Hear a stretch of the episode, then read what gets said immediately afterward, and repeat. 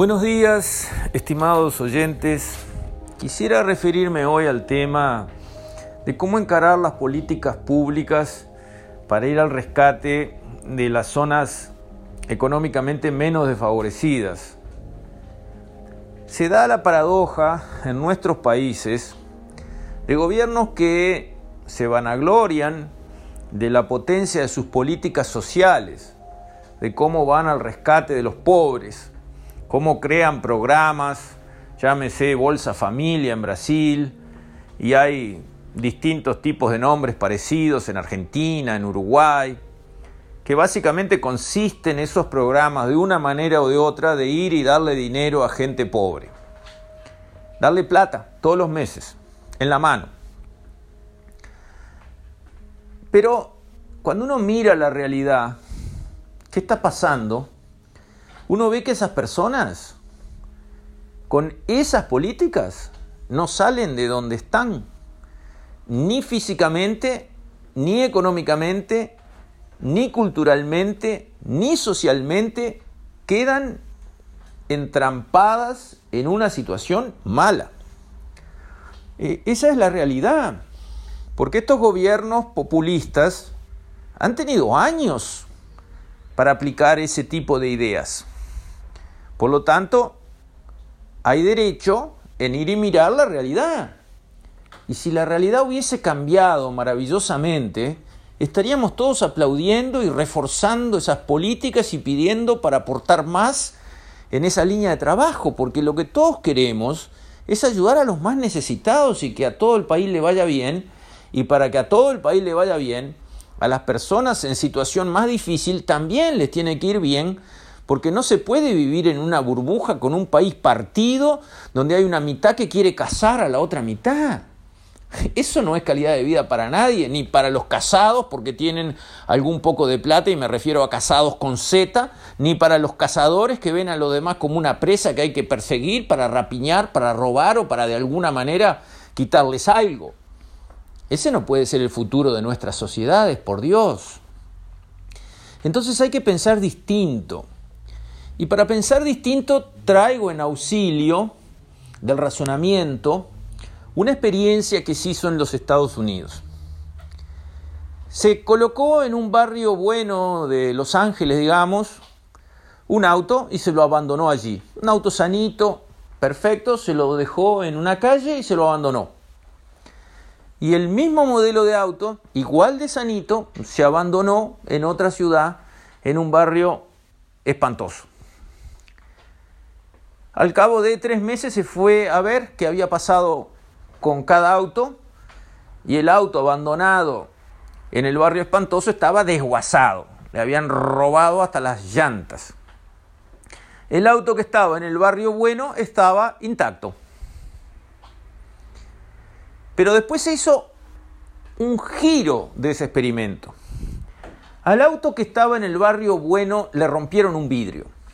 Nada más, un vidrio roto. Y lo dejaron ahí. Y cuando volvieron a ver el auto con el vidrio roto en el barrio bueno, también estaba desguazado. ¿Eso qué quiere decir? ¿Qué, ¿Qué, hay atrás de ese comportamiento? ¿Qué lección podemos sacar de eso es que el comportamiento de las personas no es lineal. No son todos buenos en los barrios buenos y son todos malos en los barrios malos. No es así. La persona funciona mirando su entorno, obedeciendo a su entorno. En un barrio donde está todo reventado, donde se caen a pedazos las casas, donde todo da lástima, cuando se pone un bien sano ahí, sufre las mismas consecuencias. En un barrio donde está todo cuidado, donde las casas están todas bien pintadas, las veredas están sanas, los árboles están prolijos, los parques están lindos, cuando uno pone un bien ahí, se cuida como todo lo demás, salvo que el bien esté reventado, con lo cual llama todos esos bajos instintos que están en todas las personas la de los barrios buenos y la de los barrios malos. ¿Eso qué quiere decir? ¿Cómo podemos traducir esa enseñanza en el ajuste de políticas para ir de verdad al rescate de las personas que viven en los barrios carenciados. Y digo de verdad, no hacer un gesto populista para comprar votos, eso es otra cosa. Dar plata diciendo, mirá, acá va la plata, pero si no gano yo la próxima elección, mirá que adiós, los otros te van a sacar esta plata, así que me tenés que votar a mí. Y cuando yo hago un acto, vos te subís arriba del camión con el cartel que yo te doy y, te presentás, ¿eh? porque si yo no te veo en el acto, adiós tu, adiós tu plata. ¿eh?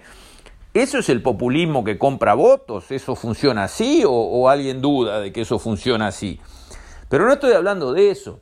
Eso es una práctica política deleznable que existe mucho, que realmente termina con la dignidad del que da la plata y del que la recibe. Y no estoy hablando de eso, estoy hablando de un esfuerzo sincero para ir al rescate de las personas en situación de necesidad. Lo que aprendemos de los autos en los barrios nos lleva a pensar que si queremos realmente rescatar a las personas, la inversión pública que hacemos, que es enorme, cualquier Estado, cualquier país de los nuestros, invierte cantidades enormes de plata, maneja cantidades enormes de plata. Bueno, hay que poner prioridades.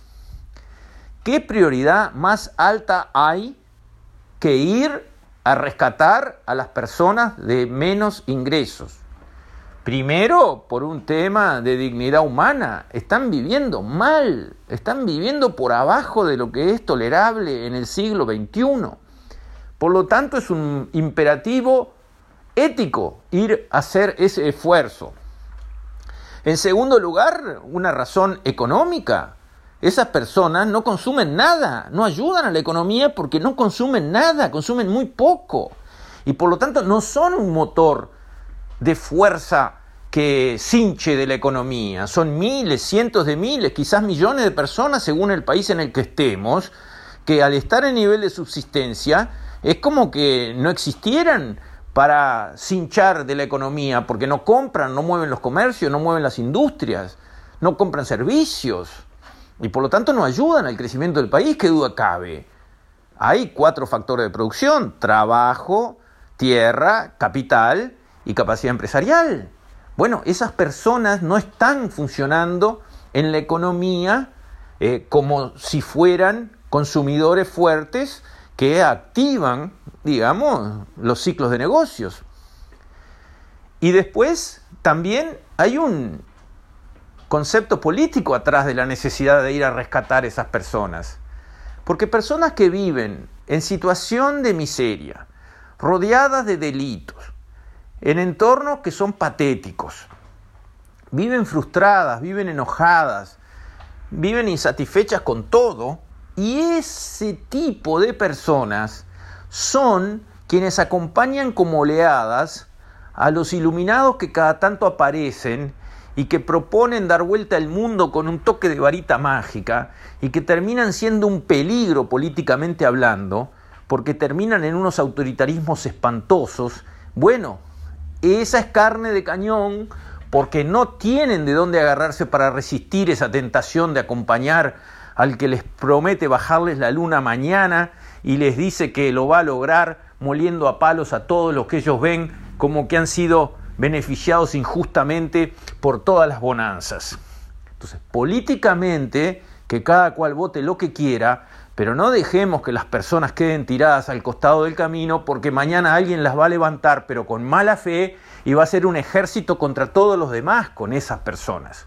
Entonces también es inteligente políticamente rescatarlas que tengan un nivel adecuado de vida, que se sientan conformes en su piel, que se sientan conformes en su sociedad, para que no miren a los otros con odio y con envidia, porque nunca recibieron ninguna oportunidad decente de salir del pozo.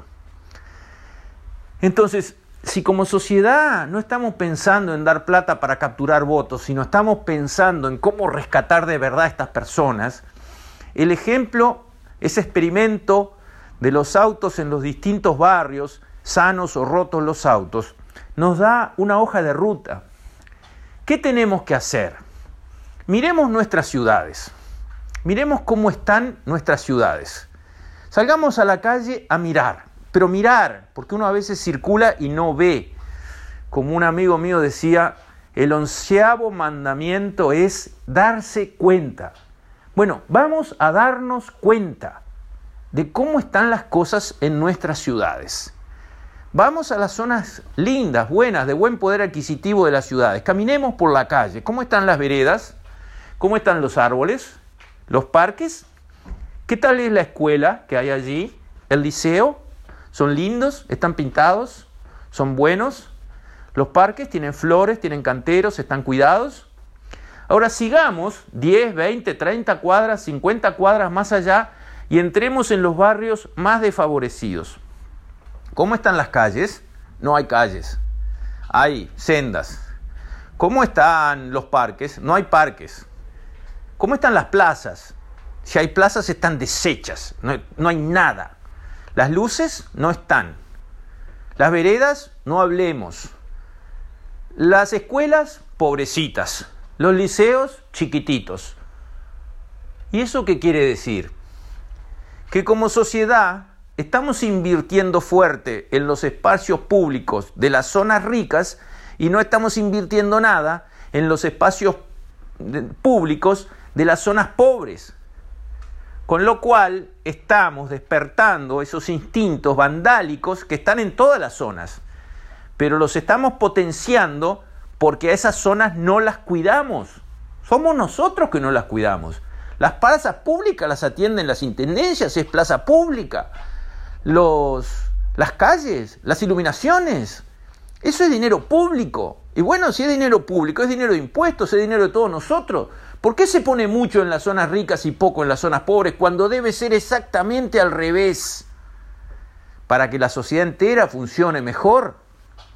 Porque una plaza pública en una zona de alto standing, bueno, se le puede concesionar al restaurante de enfrente o al shopping del costado o alguna empresa privada que pone su cartelería a cambio de cuidar la plaza y está todo perfecto, a nadie le molesta ver un cartel diciendo eh, restaurante tal o cafetería cual no importa, no molesta a nadie. Y a cambio de esa publicidad estática, la empresa que tiene su sede enfrente y que quiere tener una plaza prolija, la cuida. La cuida con jardinería, con un guardia de seguridad, la cuida a su costo. Eso no existe en los barrios pobres.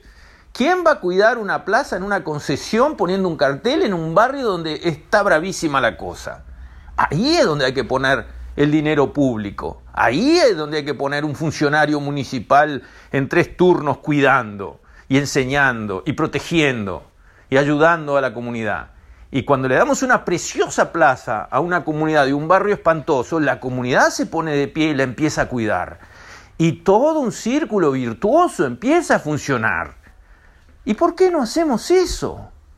No es por falta de recursos, la plata está y la despilfarramos como marineros borrachos haciendo pavadas con la plata pública. Podemos señalar 100.000 casos en cada país y en cada ciudad. Esto no es un tema de izquierda o de derecha, esto es un tema de buena gobernanza, de buena gestión, de tener ideas claras, de entender lo que hay que hacer. Entonces, este es el debate que hay que dar, esta es la línea que hay que seguir, esto es lo que le tenemos que reclamar a nuestros políticos para que se despierten que cumplan el onceavo mandamiento, darse cuenta. No puede ser que tengamos los barrios más desfavorecidos de la ciudad dejados de la mano de Dios, mientras la plata de los impuestos la ponemos allí donde no se precisa. Y así hacemos crecer la delincuencia, la droga, la marginación, la prostitución, los grupos narcos, los ajustes de cuentas, y vamos creando, digamos, una fuerza mala, negativa, que va a atacar a todo el resto de la sociedad y que ya la está atacando. ¿Qué es esto? ¿Quién conduce esto? ¿Por qué lo hacemos así? Bueno, estos son temas que no dan para más. Estamos en el siglo XXI, no hay excusa, hay que hacer lo que hay que hacer. Con esto, estimados oyentes, me despido. Hasta mañana, si Dios quiere.